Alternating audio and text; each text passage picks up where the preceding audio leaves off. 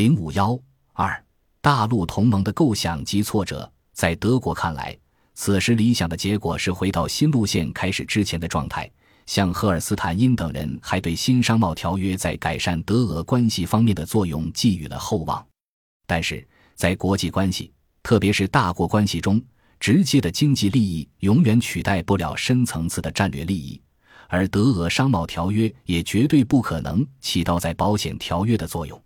更重要的是，德国的外部环境已经发生了一些革命性的变化。第一，法俄结成同盟，欧洲大陆形成一种军事格局，或者说是僵局，任何大陆强国都很难在战略上取得突破性进展。第二，英国对德国的战略需求大大减少，所谓的光辉孤立此时才真正确定下来。第三，欧洲大陆的战略僵局与帝国主义扩张加剧这两个因素的存在。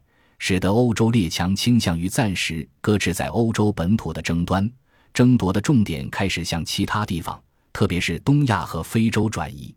但是德国对此并没有充分认识，在发现不可能回到原先的状态时，德国只能寄希望于利用英国与法俄同盟之间的矛盾。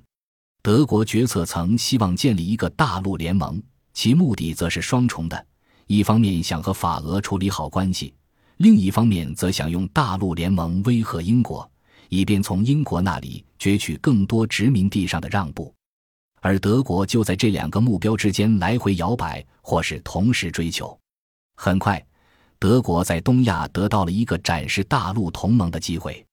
一八九四年七月二十五日，日本军队不宣而战，突然袭击清军，中日甲午战争爆发。开战不久，腐朽的清政府败相已现。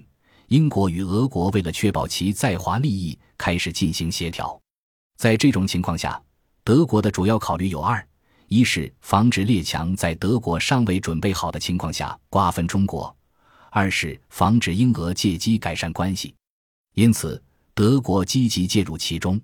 但在一开始，德国支持的是日本，因为日德关系一直比较紧密。日本的军事顾问多数是德国人。克鲁伯公司为日本军队提供大量的军火，两国经济联系也十分密切。然而，到1895年，德国的政策开始发生明显变化。1895年3月8日，德国警告日本在中国东北获取土地可能引起英、法、俄等国的干涉，但日本并没有理睬。这样，德国只能选择由自己和俄国采取联合行动。以便使后者放弃与英国协调的政策。一八九五年三月二十日，中日开始谈判。日本关于强占中国辽东半岛的条款事先被列强获知。